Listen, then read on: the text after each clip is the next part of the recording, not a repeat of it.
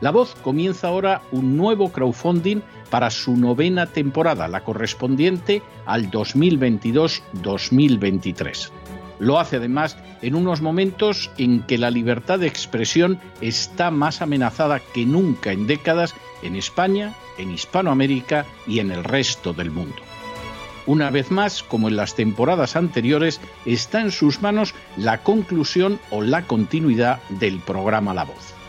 Debido a la crisis económica creciente, al cambio del dólar en relación con el euro y sobre todo a la censura del programa en redes con su correspondiente desmonetarización, en esta novena temporada nos vemos obligados a subir el objetivo hasta la cifra de 130.000 dólares. Con el crowdfunding se mantiene la emisión en directo, en abierto y de forma gratuita del programa a través de YouTube, iBox, SoundCloud, Spotify, Apple Podcasts, Google Podcasts, Tunnel y Stitcher. Además, por supuesto, de encesarvidal.tv. De hecho, es este crowdfunding el que permitirá poder seguir emitiendo en cesarvidal.tv, ya que sin la continuidad de la voz no puede haber continuidad de contenidos en ese canal televisivo. Si la voz, tras la conclusión de esta temporada, no pudiera regresar en el mes de octubre, quizá no sucedería algo tan grave. Una vez más, habría quedado de manifiesto como tantas veces a lo largo de la historia de las naciones hispanas, que para muchos es preferible quejarse, protestar o amargarse a enfrentarse de manera práctica con un problema concreto. No pasaría nada. La voz simplemente dejaría de emitirse por la sencilla razón de que no hay suficientes personas dispuestas a asumir el apoyo de su causa, que es la de la libertad y de la verdad la de la información independiente y la opinión rigurosa, la de la lucha contra las tiranías y contra aquellos proyectos que pretenden convertir en esclavos a los seres humanos. Si piensan que merece la pena seguir escuchando día a día la voz, son ustedes bienvenidos a la hora de contribuir al nuevo crowdfunding que permitirá que puedan escuchar este programa radiofónico una temporada más. Muchas muchas, muchas gracias por todo. God bless you. Que Dios los bendiga.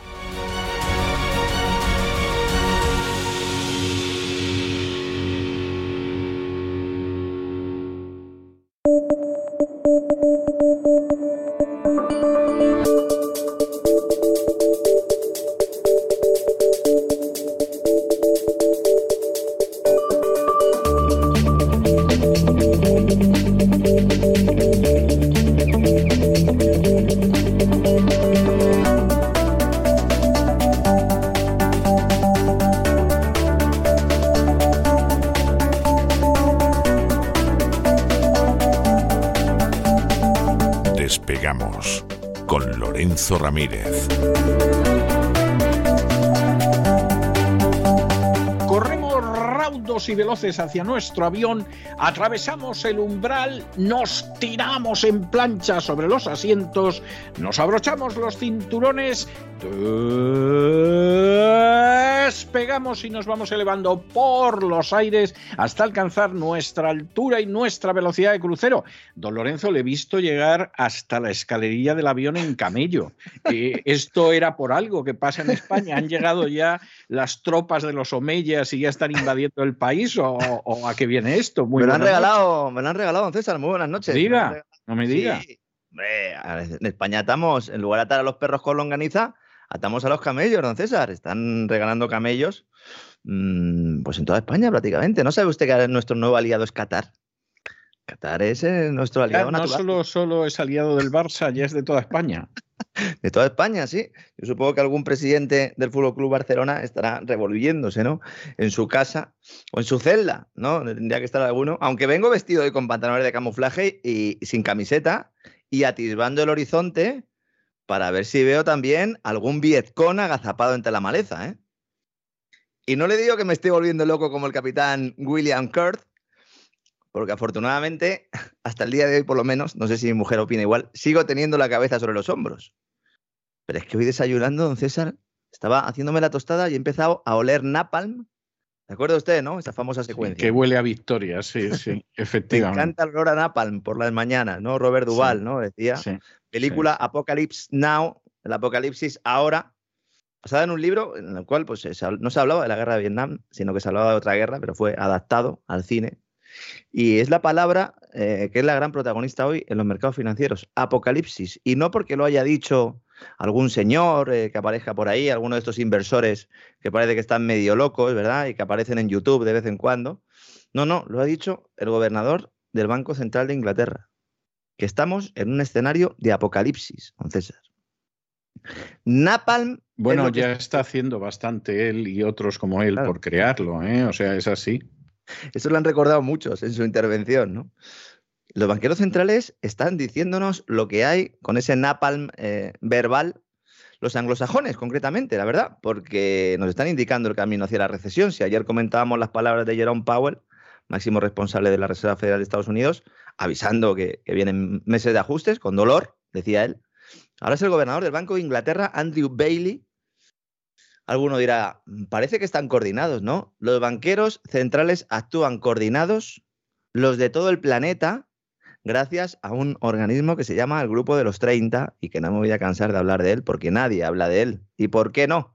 Pues porque realmente son los que manejan a los bancos centrales, por encima incluso de ese Banco Internacional de Pagos, el Banco de Basilea, ¿no? The Tower of, Basel, ¿no? La torre de Basilea. La torre de Saurón, también para algunos. Por el señor Andrew Bailey, aprovechando la presentación de su último informe sobre política monetaria, dice tener una visión apocalíptica del panorama económico hay que recordar que estos, estos tipos son los que en teoría nos tienen que tranquilizar.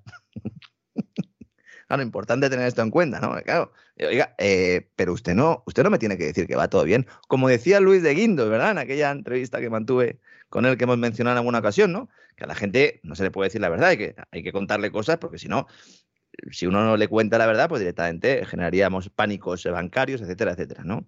Pues ha utilizado este hombre las clásicas lágrimas de cocodrilo, porque claro, no me canso de repetirlo, estos tipos son los responsables de habernos traído hasta aquí. Esa inflación galopante, ese crecimiento económico catatónico que tenemos. Hoy precisamente la, eurozona dice que ha crecido en el primer trimestre un 0,3%. ¿Mm? Yo quiero ver quién es el que está sumando ahí los decimales, ¿eh? Porque tiene una pinta, toda la contabilidad nacional europea, de querer evitar la recesión a golpe de ingeniería contable que echa para atrás. ¿eh? Pero bueno, quedémonos con ese 0,3%, es decir, crecimiento catatónico, un crecimiento que se ha podrido gracias a que han inundado de liquidez, con dinero sin valor real, todas las cañerías del sistema financiero. ¿no? Eso es como una planta que tú le empiezas a echar agua, le empiezas a echar agua y dices, qué fea se está poniendo, ya, deja de regarla, muchacho, ¿eh? que se están pudriendo las raíces. Pues esto es un poco igual, ¿no? Entonces Bailey, como Powell, dice que no tiene herramientas, es decir, el señor, el dueño de la ferretería, Dice que no tiene herramientas para luchar contra esa espiral alcista de precios y además eludiendo su papel en la génesis de este mundo que estamos viviendo ahora, dice que solo hay dos culpables. Los va a adivinar usted rápidamente, don César. China, China y Rusia, me imagino que será ahí está. ahí está. Claro, si es que no podía ser de otra manera. Así que esto es como jugar con los dados cargados que sabes que siempre sale el 6. el discurso era muy parecido al que hizo Joe Biden hace unos días cuando le preguntaron por la inflación, que lo comentamos aquí, que realmente dijo que no había ningún plan. Bueno, ¿y usted a mí qué me cuenta? Yo soy el presidente de los Estados Unidos, yo no, yo no puedo controlar los mercados energéticos mundiales. Yo no puedo controlar la creación de un sistema o, de, o la ruptura del, del sistema petrodólar. ¿Yo qué culpa tengo? Oiga, pues usted a lo mejor alguna culpa tiene, ¿no? Porque ustedes han intervenido, ¿no? Han bloqueado la reserva del Banco Central ruso, ¿no? Han iniciado, ¿no? Una guerra económica a partir de una intervención militar que se había producido primero por parte de Putin. Pero aquí, eh, fundamentalmente, el problema es, es económico derivado de esas sanciones, ¿no? Pues el gobernador del Banco de Inglaterra dice que estos efectos apocalípticos, emplea esa palabra en concreto, se van a notar primero en las hambrunas producidas por el incremento del precio de los alimentos a nivel mundial. Es decir, estos tipos han creado una situación de cuello de botella brutal a nivel de, pues, eh, fundamentalmente, de, grano, pero que se añade, ¿no? A esa espiral inflacionista, coste de energía, etcétera, etcétera, de la cual hemos hablado aquí largo y tendido, dedicamos un gran reseteo a contar esto. Dijimos, a partir de ahora el discurso va a ser que va a haber una hambruna y que la culpa la tiene Putin. Pues aquí estamos. Y no solo eso, sino que dice el tipo que se siente impotente para detener esta espiral. Oiga, si el gobernador de Banco de Inglaterra se siente impotente para parar la inflación, lo que tiene que hacer es irse a su casa. ¿eh? Y por si fuera poco todo esto, dice, me he quedado sin jinetes. Pero ni siquiera no, ha la ya este. los, ha soltado a todos. claro, ya, los ha soltado a todos, sí. Claro, él lo dice como algo positivo, como si los jinetes fueran los buenos. Oiga, que los jinetes eran la muerte, el hambre, ¿no? De eso iba el asunto. Es que ni siquiera se han leído los textos sagrados, ¿no? La gente a lo mejor puede decir, bueno, a este hombre se le ha calentado la boca, pero no, hay que entender que los banqueros centrales, todo lo que dicen está medido. Quizás sean los discursos más medidos de todos los cargos públicos, directivos empresariales, etcétera, etcétera. Se analizan muy mucho esos discursos para que se puedan leer entre líneas los mercados, anticipar determinados movimientos no para dar información concreta, porque esa luego se da por teléfono, como cuando pillaron, ¿verdad? A los del Banco Central Europeo llamando a los amiguetes de los bancos de inversión para aclararles algunas cosas que había dicho el señor Mario Draghi, ¿verdad? Y la señora Lagarde, ahora en estos momentos, ¿no? dicen que ya no se hace más, habrá que creérselo, ¿no? Pronostica una inflación del 10%. Este hombre, ¿eh? Y dice, pronosticar una inflación del 10% y decir que no podemos hacer mucho con respecto al, 8, al 80% de la misma es decir, el 80% de la inflación no es responsabilidad nuestra, dice, puedo decir que me pone en un lugar extremadamente difícil, pero tenemos que reconocer la realidad de la situación a la que nos enfrentamos.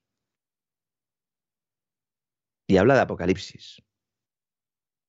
Le preguntan, oiga, ¿y cuando suban los tipos, qué va a pasar con el mercado inmobiliario? Porque cuidado con la burbuja inmobiliaria de Reino Unido. Se habla mucho de la de China, pero la burbuja inmobiliaria, en general la europea, eh, es tremenda, ¿no?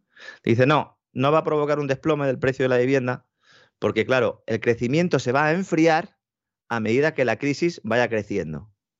Fíjese lo que nos están diciendo. Y entonces le preguntan, bueno, pues eso implicará eh, que haya de alguna manera un derrumbe del precio de los pisos. Y dice, no, porque hay escasez estructural de propiedades, lo cual va a evitar un desplome. Es el mismo. Toma castaña, toma castaña. Es el mismo. estructural de propiedades. Qué bonito le ha quedado, ¿eh? Es el mismo argumento que utilizaba María Antonia Trujillo, ministra de Vivienda de España, cuando nos decía que íbamos a tener un aterrizaje suave de los precios. Es el mismo argumento que dicen analistas y consultores de real estate, de, mercado de propiedades, mercado inmobiliario en España, cuando apunto yo en algunos programas que estamos en una burbuja eh, de un tamaño y sobre todo de una implicación que puede ser mucho más grave que la 2007-2008. Dicen, claro, es que como hay escasez, es decir, como hay eh, más familias que se forman que casas que se hacen, pues entonces no va a haber un desplome. Mm, pero vamos a ver, oigan, ustedes no saben, claro, esto es como viven en otro mundo, hay sitios, no hay que remontarse mucho en el tiempo, ni tampoco mucho en la geografía, donde mm, varias familias tienen que vivir en un mismo inmueble. O dentro de la misma familia, padres, nietos y abuelos. Ya nadie se acuerda de cómo los abuelos salvaron a muchos en la anterior recesión con sus pensiones. Totalmente. Y bueno, claro, el problema es que desde la anterior recesión en que los abuelos salvaron literalmente del hambre a los hijos y los nietos, a la que viene ahora, muchos de esos abuelos han muerto de la manera más miserable durante la crisis del coronavirus. Y claro, nadie los quiere recordar.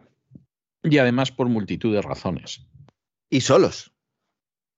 Y han muerto solos, porque no se les podía ver. Yo de verdad, eh, cuando hablo de esto me tengo que contener, yo creo que se me nota, ¿no? Porque es que aquí ya estamos hablando de otra cosa, ¿eh? A mí no me extraña que haya gente que piense que hay un interés de determinados poderes por exterminar una parte de la población, porque es que... A mí no me extraña porque es verdad. o sea, me, da mucha pena decirlo. Y sé que es verdad porque además lo dicen. O sea, de pronto te dicen que la población mundial se tiene que reducir en miles de mm. millones de personas, como el que dice, pues este año vamos a podar el cerezo que tenemos en el jardín, ¿no? Es, algo tremendo. Eso es, sí, sí. Es que ha florecido, dice, bueno, pues que florezca menos, ¿no? En Reino Unido se está hablando ya de renta básica como opción para luchar contra este apocalipsis de los alimentos. Si en Reino Unido hay problemas para acceder a alimentos, ¿qué va a pasar en otros países? Por cierto, hablábamos ayer de Sri Lanka, eh, no sé si va a quedar alguien vivo en Sri Lanka. Otra crisis de caballo, la de Somalia, que comentábamos antes de empezar el programa también. Cuidado, que va a haber unas revueltas que van a permitir a los Blackwater y compañía hacerse de oro, y al Fondo Monetario, y al Banco Mundial, y la USED también va a intervenir, y las ONGs de nuestro amigo Giorgi. Se pone el tablero perfecto para ellos. Si solo hay que analizar de dónde sale el humo de la pistola para ver lo que hay. ¿Mm? Ahora mismo, en la Europa del Este, para evitar la hambruna, uno de los objetivos es sacar parte del grano de Ucrania en camiones. Algo que nos está diciendo la OTAN que quiere hacer para evitar la hambruna, pero que en realidad lleva haciendo desde hace bastante tiempo. Y los rusos también. Y los ucranianos y sus aliados de Blackwater también. Están todos intentando llevarse el grano almacenado porque no se sabe cuándo habrá una nueva recolección. Al mismo tiempo que el ministro alemán de Finanzas, presidente además del grupo de, ministros de Finanzas del G7, respalda esa petición de Borrell para robar las reservas del Banco Central ruso. Bueno, eso es algo, yo creo que es uno de los actos de piratería más vergonzosos que he visto a lo largo de mi vida. Es algo tremendo, tremendo, tremendo. Estamos hablando, Christian Lindner, vuelvo a decirlo, este era el liberal. Siempre que hablo de él, digo, este era el liberal. Sí, yo últimamente estoy, viendo, estoy viendo liberales que no se diferencian en absoluto de un nazi. O sea, es así. Sí, sí, sí, sí. Bueno, pues este señor, que insisto, es el representante de, finanzas de, los países del G7, dice, estoy políticamente abierto a la idea de embargar los activos del Banco Central ruso en el exterior. Ya estamos discutiendo esto en el G7 y en la Unión Europea y hay propuestas sobre la mesa. Esto es lo que apuntó en su momento Borrell. Le decía, bueno, pues para reconstruir Ucrania. pero, pero si es que Borrell es, no pasa de ser un esclavo, una marioneta infecta de esta gente, ¿no? Eso es que lo habría oído, lo habría leído en alguno de los papeles, esos papeles que pone eh, solo para tus ojos, sí. ¿verdad? Eh, él lo leyó y entonces en una de estas se le calentó la boca. Eh, últimamente cuando veo a Borrell le veo un poco en actitud como el que acaba de terminar de comer, ¿no? Ya ha sido invitado a lo mejor a comer. ¿verdad? Ya de sobremesa incluso un poco larga, ¿verdad? Sí, sí, sí, sí. Y yo creo que por ahí podemos entender algunas de las cosas que dice, ¿no? De las barbaridades que dice, ¿no? Como aquello que comentó de que Estados Unidos pues habían matado a un par de indios y que, y que ya está. esa era, toda, la historia que tenían, sí. Esa era toda la historia de Estados Unidos. Eh, ni, ni, siquiera, eh, ni siquiera ha leído a Lucky Luke este para saber lo que había. ¿no? no, no. Muy bien. En este contexto, el portavoz del Kremlin, Dmitry Peskov, ha dicho que esto es un robo, que es evidentemente, y que esto va a requerir la respuesta adecuada correspondiente, además de la legal, porque es un auténtico robo. La idea es coger 300 mil millones de dólares, que es lo que valen aproximadamente las reservas en rusas bloqueadas. Hay euros, hay oro y hay también dólares, pero en valor serían unos 300 mil millones de euros, y dárselo a empresas occidentales para que reconstruyan Ucrania. Es decir, ya no es que se vaya a quitar a los contribuyentes, que también se les está quitando a los contribuyentes occidentales, es que directamente se roba al Banco Central de Rusia para reconstruir el país. Esto puede sentar un precedente. Esto es la siguiente evolución del latrocinio institucionalizado que hacen el Fondo Monetario y el Banco Mundial. Con esa colonización a través de sicarios económicos. O sea, ya no se trata de que te endeude, de, convencer a un gobernante corrupto para que endeude a su país, sino directamente se lo quitas.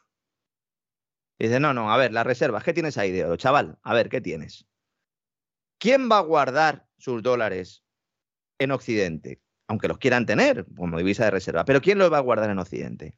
¿Quién va a utilizar la Citi para estos menesteres? Porque la Citi, esa gran lavadora de dinero, es ahí donde fundamentalmente está todo esto. ¿Quién va a guardar su oro fuera de su país? Nadie. Nadie. Y este es el gran cambio que se produce. La gente sigue, no sé, viendo sombras, intentando cazar mariposas. Céntrense. Céntrense. ¿Por qué la gente no se centra? Porque claro, uno pone el telediario, se coge el periódico y la noticia de apertura es McDonald's abandona Rusia. ¿Eh? El payaso Ronald McDonald ya no se verá en la Plaza Roja. Pues eh, deben de estar llorando los rusos a lágrima viva, ¿no? O sea, es, eh, entre esto y que se ha ido Netflix, la verdad es que va a haber gente que va a pensar seriamente invadir Ucrania. A ver si la sancionan de la misma manera. ¿eh? McDonald's, ¿eh? Dicen, ya no se podrá tomar un Big Mac de camino a la Plaza Roja. Tras 30 años de presencia en el país. La imagen de la democracia, nos dicen, ¿eh? Eso es lo que se está escribiendo en medios occidentales hoy, en, estos momentos, ¿eh? Y en medios económicos de postín, ¿eh? El ejemplo de la democracia es McDonald's. A lo mejor se están riendo en nuestra cara, ¿no? Una democracia de comida rápida puede ser, ¿no? pues a lo mejor llevan razón. 850 ¿Mm? restaurantes. Oye, si, de verdad la imagen de la democracia es el McDonald's, estamos, estamos aviados. ¿eh? Se lo digo sinceramente y sin ninguna ironía. Claro, es que si, si al final a eso queda reducida la democracia, estamos buenos. Pues sabe usted que hay un, índice muy famoso en, economía que se utiliza mucho por parte de los periodistas porque es muy bonito para, para, para, las secciones de economía, que normalmente hay tanto número que a muchos les aburren. Claro, hay que saber contarlo también. Es el índice Big Mac, que es el que se utiliza para, para ver el, valor, el poder adquisitivo que se tiene en cada, en cada sitio en función de lo que vale un menú Big Mac, ¿no? El director general de McDonald's se llama Chris Kempczynski, que lo he tenido que mirar, es de Cincinnati, pero mm, yo creo que puede tener un origen en el este de Europa, no me extrañaría nada. Solo he podido llegar al abuelo y no encontré nada más. Pero dice este tipo, ¿eh? Atención, porque es que la declaración yo creo que determina bien cuál es el papel de McDonald's también y de este tipo de multinacionales en general en la agenda globalista. Dice, algunos podrían argumentar que facilitar el acceso a los alimentos y seguir empleando a decenas de miles de ciudadanos de a pie es lo correcto. Pero es imposible ignorar la crisis humanitaria causada por la guerra en Ucrania. Y es imposible imaginar que nuestros arcos dorados representen la misma esperanza y promesa que nos llevó a entrar en el mercado ruso hace 32 años. A mí me han entrado ganas de vomitar cuando lo he leído. De verdad. ¿Por qué son tan burdos? Son muy burdos. en marzo ya se había producido el cierre temporal de la cadena americana de restaurantes. Estos abrieron en 1990. Entonces, en el contexto de la guerra de Ucrania y sobre todo por las sanciones, dijeron, uy, cuidado, a ver si me la voy a llevar. Y entonces establezco un paréntesis temporal y así no despido a 62.000 empleados que ahora se van a la calle, evidentemente, ¿no? Dicen que le van a seguir pagando. Hay que creérselo, ¿no? Los de Renault, empresa francesa. Estos habían hecho los remolones a la hora de salir de Rusia, lo, planteamos aquí, ¿no? Dijimos, Renault está haciendo campaña a favor del, del, tema y luego se queda, ¿no? Es un poco como el gobierno socialista, ¿no? Con el OTAN de entrada no, ¿no? Bueno, pues ha decidido vender al Estado ruso sus fábricas y deja la puerta abierta a volver dentro de seis años. en realidad no es una venta, porque el precio acordado es de un rublo. Me ha recordado mucho a la operación popular Banco Santander, ¿no? Precio simbólico. Dice, bueno, yo te doy mis activos y tú me pagas un rublo. Cuando los activos estarían valorados en unos 2.200 millones de euros. Esto a alguno le puede recordar a lo que sucedió con Nissan, ¿verdad? Cuando decían los de Nissan que se marchaban y entonces decía Podemos, bueno, pues vamos a nacionalizar Nissan, ¿no? Para que veamos la diferencia entre lo que planteaba Podemos y lo que va a hacer el Kremlin. Lo que planteaba Podemos es utilizar el mismo know-how, e, es decir, el conocimiento, la tecnología de Nissan para seguir haciendo coches Nissan sin Nissan. pues no sé, como chiste, pues puede estar bien, ¿no? Pero no sé si estos pensaban que allí estaban los planos de los coches, allí en una oficina, entonces saca uno los planos y los construye, ¿no? Como juega mi hijo con el Lego, ¿no? Pero sin embargo, los rusos, es que esa fábrica ya lleva muchos años eh, siendo referencia y ya antes de Renault pertenecía al Estado ruso. Entonces, ¿qué se va a hacer? Renault controlaba el 68% de Autovaz, que es el fabricante más grande de Rusia, que tiene una marca icónica que es la marca Lada, famosa también por aquel famoso chiste de Reagan, ¿verdad? Y que todos eh, conocemos, ¿no? El, famoso Lada, coche de la Unión Soviética, ¿no? Todo esto le permitía a Renault sumar al conjunto de sus ventas cerca de medio millón de vehículos. Ahora, ¿qué se va a hacer? Pues lo que va a hacer el gobierno ruso, con el alcalde de Moscú a la cabeza, es utilizar esa fábrica para revivir el Moskvich, ese automóvil clásico que se construía en los años 30, recuerda usted, ¿no? Parecido a los, a los Simca, Sí, sí, sí, sí. Un poco, ¿verdad? Rudos pero fiables, decían en aquella época, que entró en bancarrota a principios del siglo XXI y van a hacer coches con motor tradicional, combustión interna de la buena. Dicen que a lo mejor luego hacen eléctricos. ¿eh? Esto es un ejemplo de lo que puede empezar a suceder en Rusia, no porque el gobierno expropie a las empresas, porque hay gente que ha dicho, vaya expropiación, no es una expropiación. Si Renault quiere salir y llega a un acuerdo con el gobierno ruso, porque se tiene que ir. Y como quiere volver, en el futuro, pues en lugar de decir me voy y dejo esto empantanado, como hacen algunas constructoras españolas concesionarias cuando van a determinados países de Latinoamérica a hacer obras públicas, que se dejan las máquinas en medio de la selva, porque claro, cuesta más traérselas. Esto contamina un, pelín, ¿eh, señores? Hay, que decirlo. ¿eh? Cualquier día en el futuro irá una Lara Croft, ¿verdad? Del futuro, y se encontrará ahí, además de determinadas pirámides, o montículos aztecas se puede encontrar una, excavadora, ¿no? de Florentino Pérez. Sería gracioso, ¿verdad? Que pudiera ocurrir, ¿no? Así que esto puede suceder con muchas empresas que decidan llegar a algún tipo de acuerdo con el, con el gobierno ruso. Porque evidentemente las empresas quieren seguir haciendo negocio en Rusia. una cosa es lo que se dice y otra cosa es lo que se hace. Sobre todo las medianas empresas. ¿Y sabe dónde se están yendo, don César, para poder seguir haciendo negocios sin que Úrsula von der Leyen se enfade? Están yendo a Serbia. Bueno, lo que tiene mucha lógica, porque el único país que defendió en su día a Serbia de una intervención criminal de la OTAN contra todo tipo de derecho fue Rusia. No pudo hacer más nada más que defenderla verbalmente, pero fue el único país, claro. Ahí van porque es una manera de también de poder mantener los negocios tanto con la Unión Europea como con Rusia. Entonces, no solo muchas empresas están marchando de Rusia a Serbia, en concreto eh, de las casi 1.400 que hay ahora mismo en Serbia con participación rusa, una cuarta parte han sido creadas en las últimas seis semanas. Eh, más de 300, para que nos hagamos una idea, ¿no? Según datos de, registros económicos oficiales del, del, país balcánico, ¿no? Pero es que no solo eso, es que hay compañías occidentales, que no están en Rusia, que han trasladado sus operaciones a Serbia para operar con Rusia, con el mercado ruso. Porque desde allí debe ser que las sanciones no hacen efecto. Entonces, buena parte de las empresas que están ahora haciendo negocios ahí se fundaron hace un mes y medio, sus sedes en el país, para mantener la continuidad de los negocios, nos dicen. De todo esto hay que acordarse cuando nos corten el gas de 9 a 11 de la mañana. O cuando nos digan que, mm, que no podemos encender la vitrocerámica a las 3 de la tarde. A lo mejor no nos lo dicen directamente el precio que tiene la electricidad es tan, increíble ¿no? que nosotros mismos no la ponemos. Y hacemos una fogata en, el salón de casa. Vamos a acordarnos de esto. Porque claro, nos están diciendo, hay que hacer, eh, mm, vamos a imponer restricciones o hay que hacer racionamientos. También nos dicen, hay que ser solidario. Ni un, ni un rublo se va a comprar en Europa. Pues no, señores. Las cuentas Special K de Gazprom, las cuales obliga al gobierno ruso a abrir para todo aquel que quiera hacer negocios hidrocarburos con Rusia, tienen lista de espera, don César. No dan abasto como no podía ser menos, por otro lado, ¿no? Hay 14 empresas ahora mismo energéticas europeas importantísimas a la espera de que le dé el sí Gazprom Bank. Estos son los mismos que nos decían que no iban a abrir esas cuentas. Bueno, pues están en lista de espera. Si no las han abierto todavía es porque no han podido. A mí esta hipocresía me revuelve el estómago. ¿eh?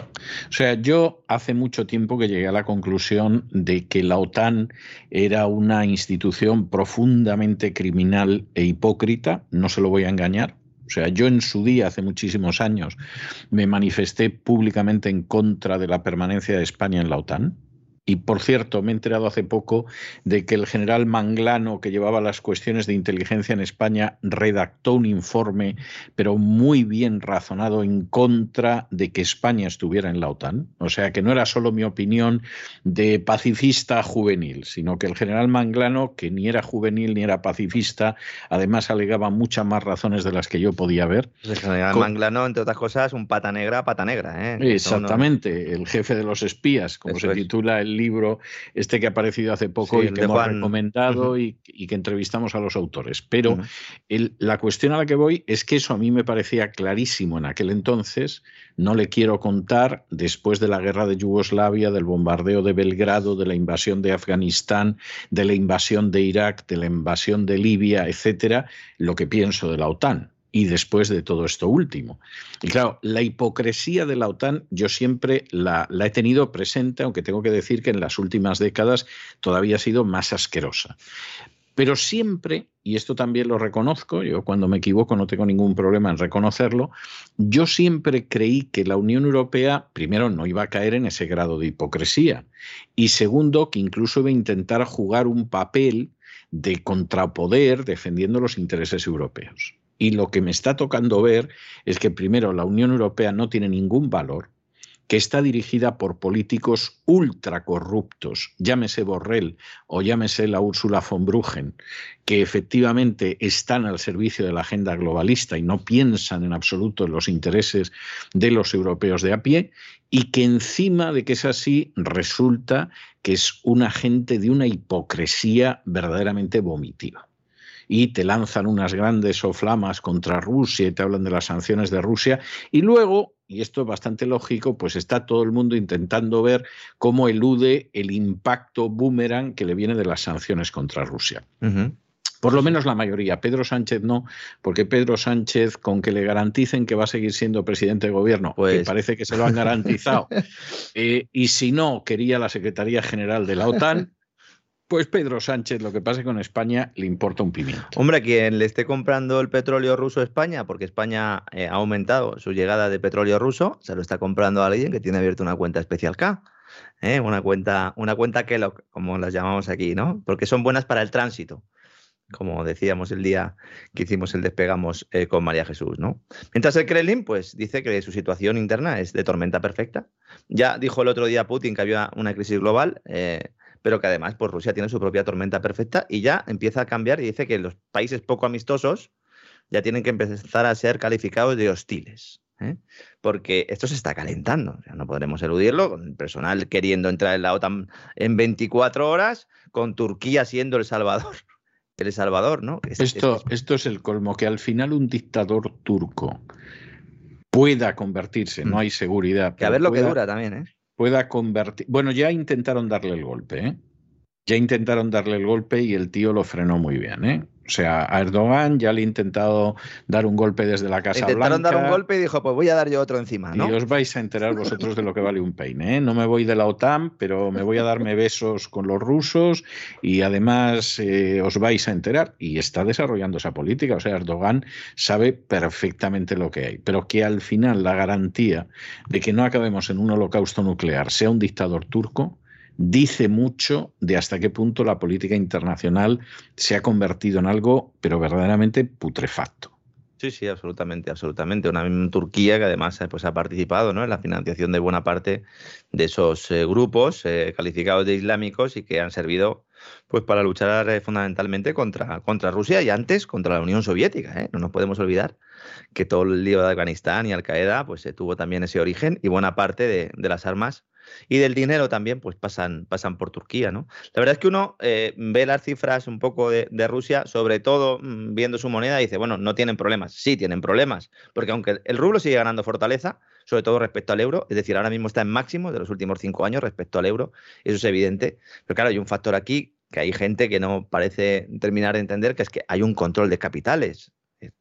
Control de capitales, ¿cuánto tiempo se va a mantener? Hombre, pues si Occidente decide directamente sustraer, expropiar el dinero del Banco Central de Rusia, ya me dirá usted, don César, cómo van a levantar el control de capitales. Porque la idea es levantar el control de capitales cuando puedan recuperar el acceso a sus reservas.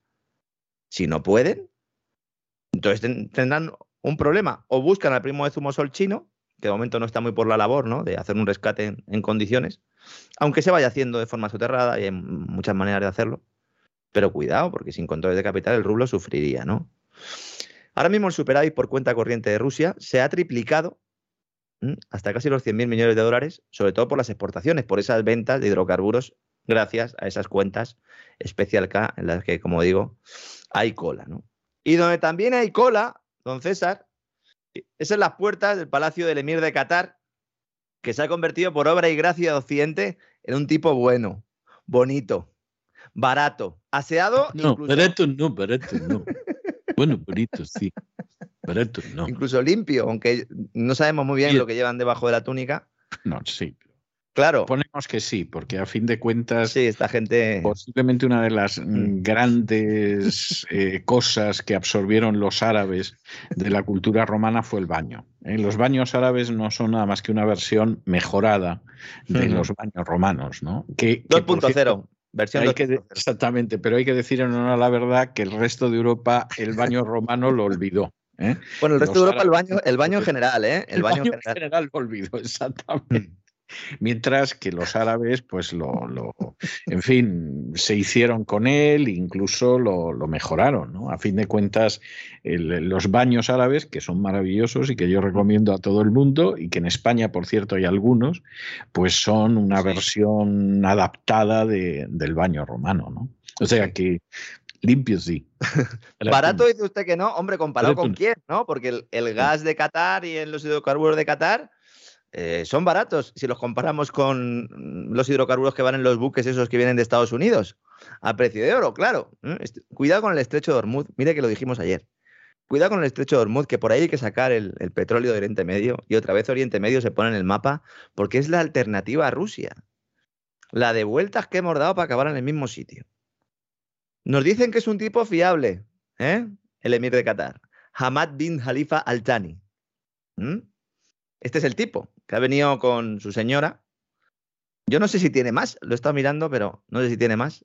La jequesa, nos dice la, la, Casa Real, la nota de prensa de la Casa Real. Yo no sé si esto se dice así, pero eh, pueden no, cambiar en, la foto. En absoluto, en absoluto. No, pero bueno, han decidido ponerle la jequesa como había una a la que llamaban la lideresa.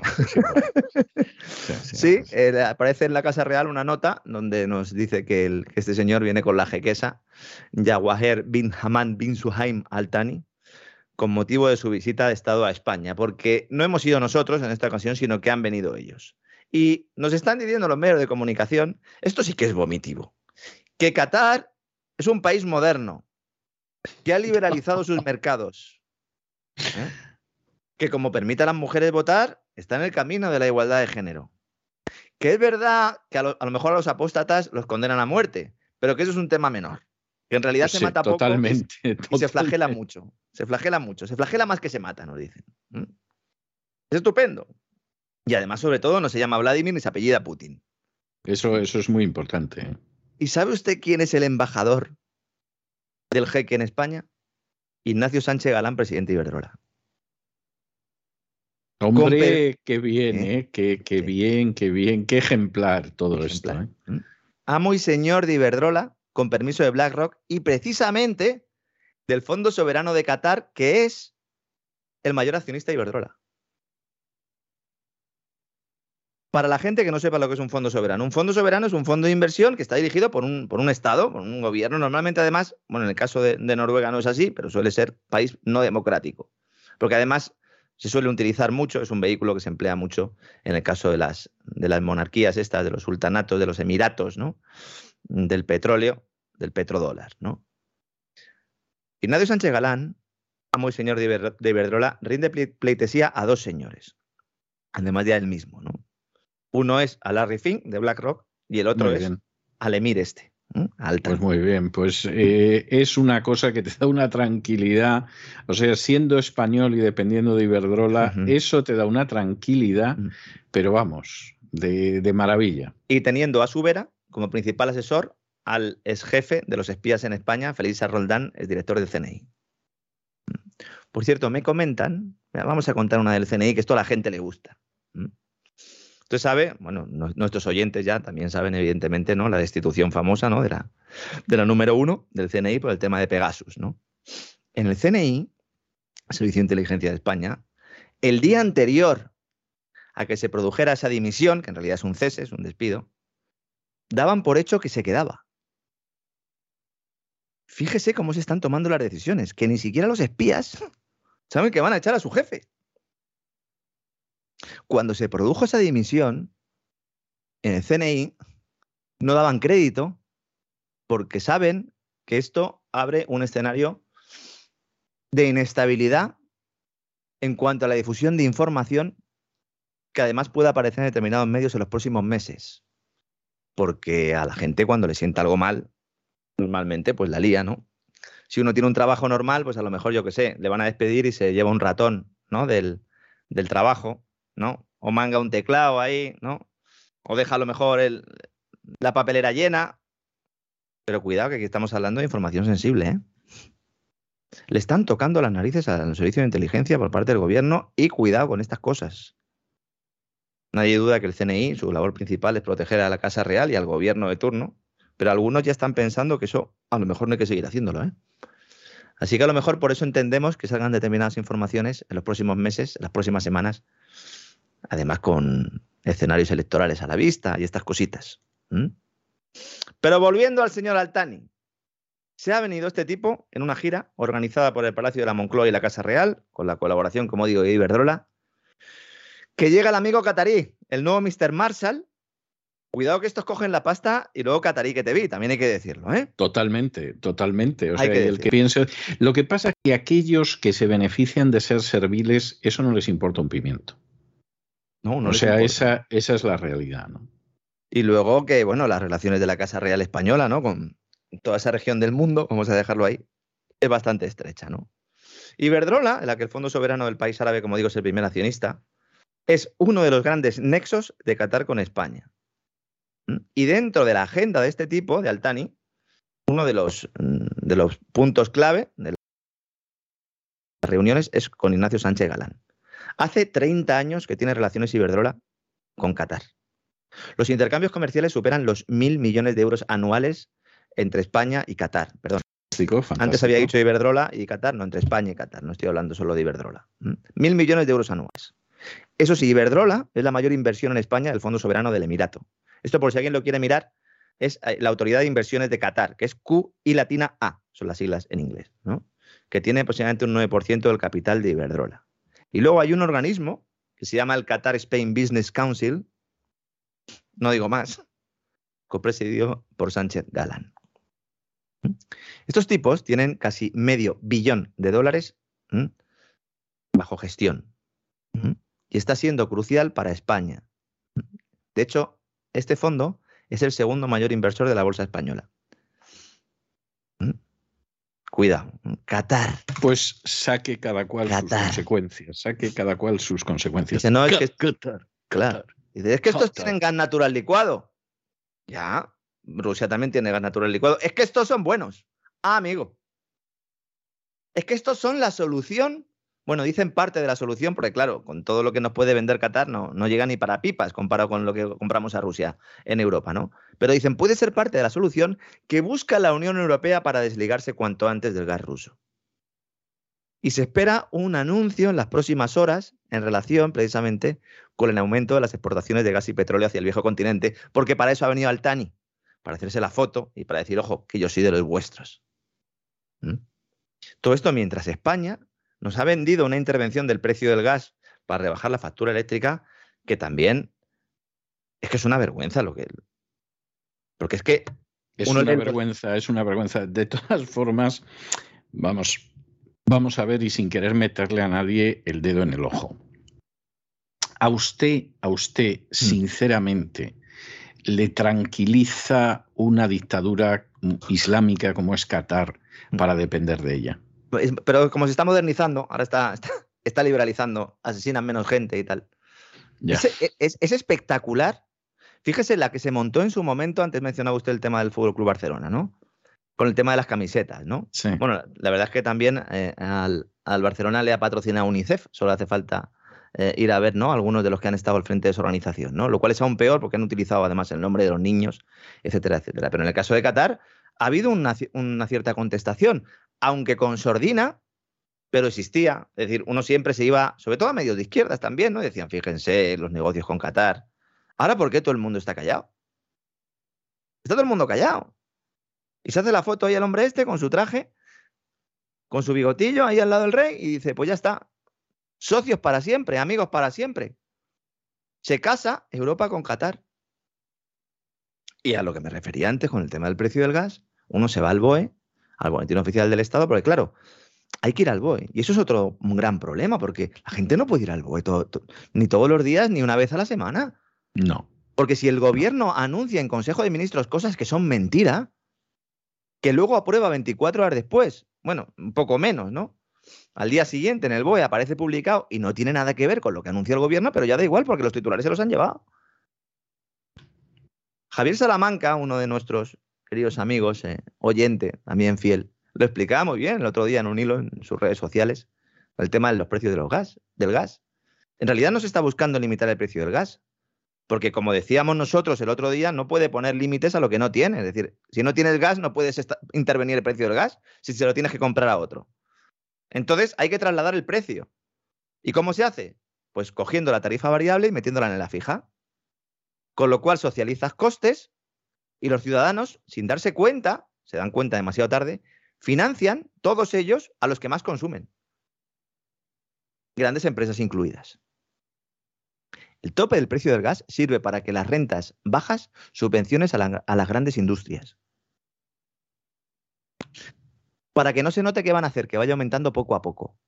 Esto es como lo de la rana, ¿no? Sí, exactamente, exactamente, sí, sí. Entonces se trata de que el consumidor no vaya notando la subida, claro, estás esperando un palo y dices, uy, pues solo me ha subido 10 euros. Y dices, bueno, pues venga, para adelante, ¿no?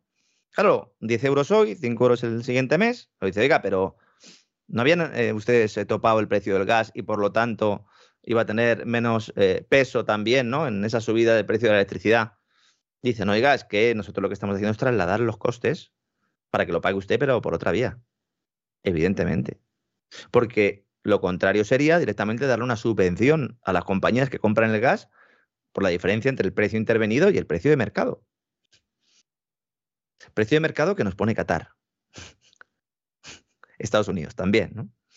Pero bueno, el mercado se va estrechando y si no se va estrechando, pues los jugadores tienen oferentes, tienen cada vez más margen para aplicar ellos los precios que consideren oportuno, ¿no? Que haya gente que a esto le llame mercado libre y globalización, me parece un insulto a la inteligencia, pero bueno, cada uno que se conforme con lo que tiene. Y luego me gustaría comentar una cosa antes de terminar, que me parece también tremenda, nos está hablando, y que es muy relevante. China se ha convertido en el primer comprador de petróleo de Irak. El Ministerio de Petróleo de Irak está intentando, como sea, convencer a las compañías occidentales directamente para que no les vendan las explotaciones a los chinos, que ya han dicho que ya, en lugar de comprar los barriles, que les den directamente las plataformas de extracción. La rusa Lukoil lleva mucho tiempo queriendo vender participaciones en los principales yacimientos a empresas chinas, lo cual pues puede parecer normal, ¿no? Dice, bueno, pues Lukoil que es rusa, pero ¿y Exxon? Es que Exxon quiere venderle parte de sus yacimientos a los chinos.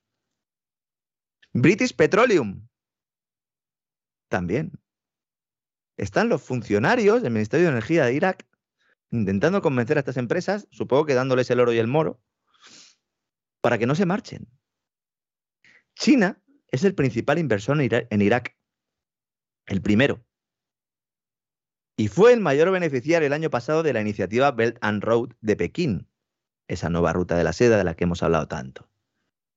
Mientras la OTAN destruía Irak, luego llegó China y que hizo poner dinero encima de la mesa. 10.500 millones de dólares para infraestructuras.